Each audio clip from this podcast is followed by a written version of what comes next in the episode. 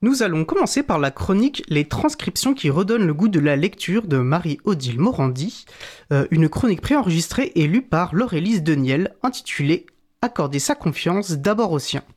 On se retrouve dans 9 minutes. Bonne journée à l'écoute de Cause Commune, la voix des possibles. Aujourd'hui, Marie-Odile souhaite revenir sur l'échange intervenu entre Étienne Gonu, chargé d'affaires publiques à l'April, et le député Philippe Latombe, auteur d'un rapport d'information intitulé Bâtir et promouvoir une souveraineté numérique nationale et européenne. Échange intervenu lors de l'émission Libre à vous, numéro 113, du 7 septembre 2021. Vous trouverez la référence dans la page de l'émission du jour.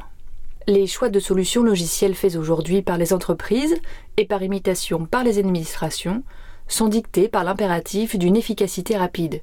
Rien de plus facile et confortable que de prendre une solution américaine, bien que d'autres solutions existent. On l'a vu notamment au sein de l'éducation au moment de la pandémie.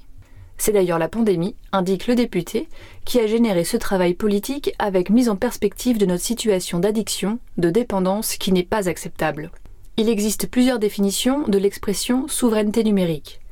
Le député nous propose de retenir que c'est la capacité à pouvoir faire un choix, le maîtriser, c'est-à-dire avoir en permanence la capacité de refaire ce choix dans le temps, de pouvoir changer, migrer vers une solution française ou européenne si elle émerge ultérieurement.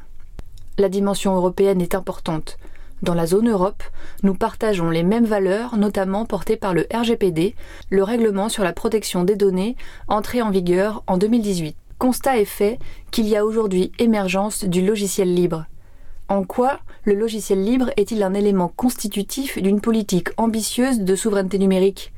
Le rapport propose 65 solutions concrètes et parmi les 30 propositions clés, celle assez radicale et ambitieuse qui rejoint la position défendue depuis des années par l'April d'une priorité au logiciel libre dans le secteur public imposer au sein de l'administration le recours systématique au logiciel libre en faisant de l'utilisation des solutions propriétaires une exception.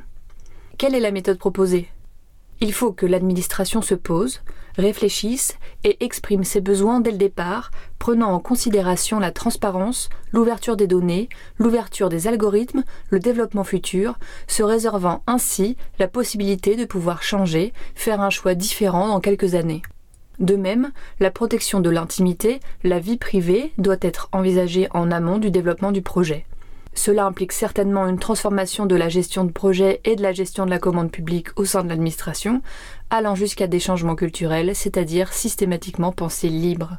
Il faut ensuite transformer l'expression du besoin en une solution technique, donc regarder ce qui existe en libre et le choisir.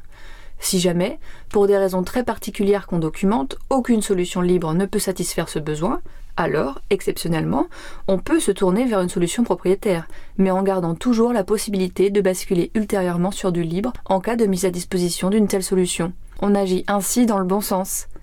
Cependant, il faut aller plus loin.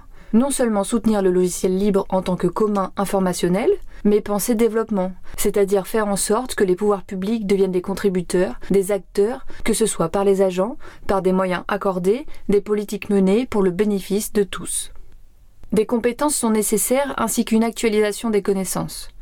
Pour que les acheteurs publics sachent à l'avance quelles sont les évolutions technologiques qui sont en cours afin de les intégrer dans les futurs process, le député propose d'envisager des allers-retours de techniciens, d'ingénieurs, entre le privé et le public afin d'avoir des échanges, de mutualiser les bonnes pratiques. On aura alors davantage de nouvelles techniques dans les administrations, mais aussi une meilleure connaissance, par le privé, de ce que sont la gestion de projets et le fonctionnement de la commande publique, particulièrement concernant la façon dont les administrations acquièrent du logiciel.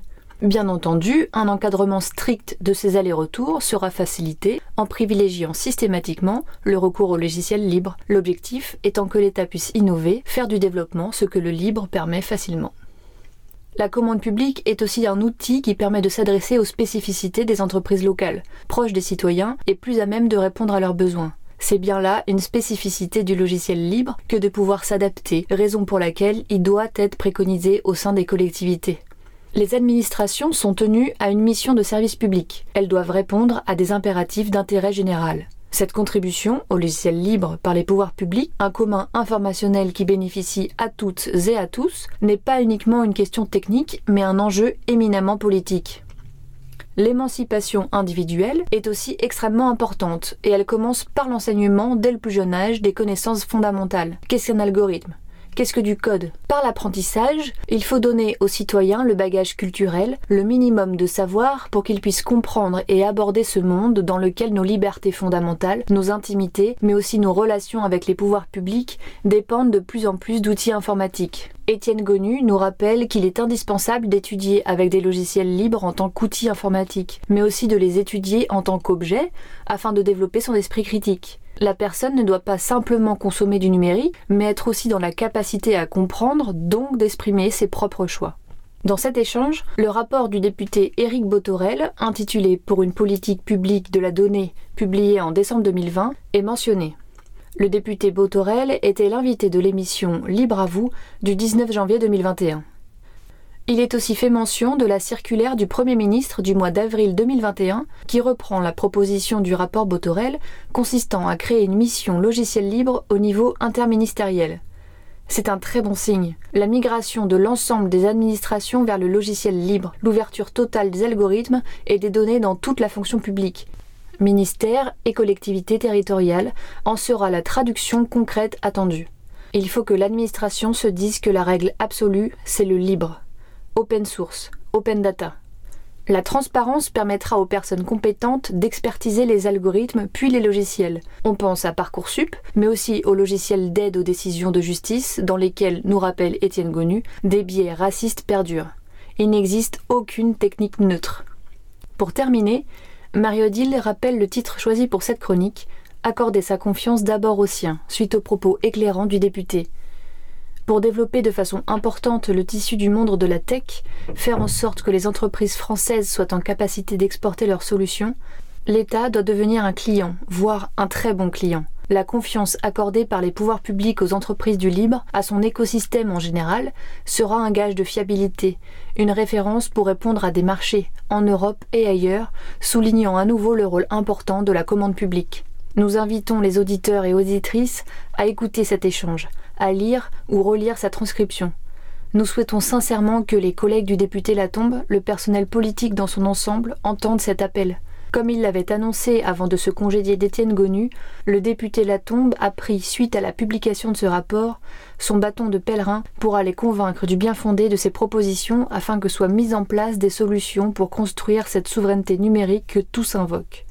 Il a été très prolifique ces derniers mois, et divers enregistrements audio et vidéo de ses interventions mériteraient d'être transcrits pour donner encore plus de relief, en particulier à la proposition de bon sens. Données ouvertes, ouverture des algorithmes et priorité aux logiciels libres au sein de l'administration. C'était la chronique Les Transcriptions qui redonne le goût de la lecture de Marie-Odile Morandi, lue par euh, Laure-Élise Deniel il y a quelques jours.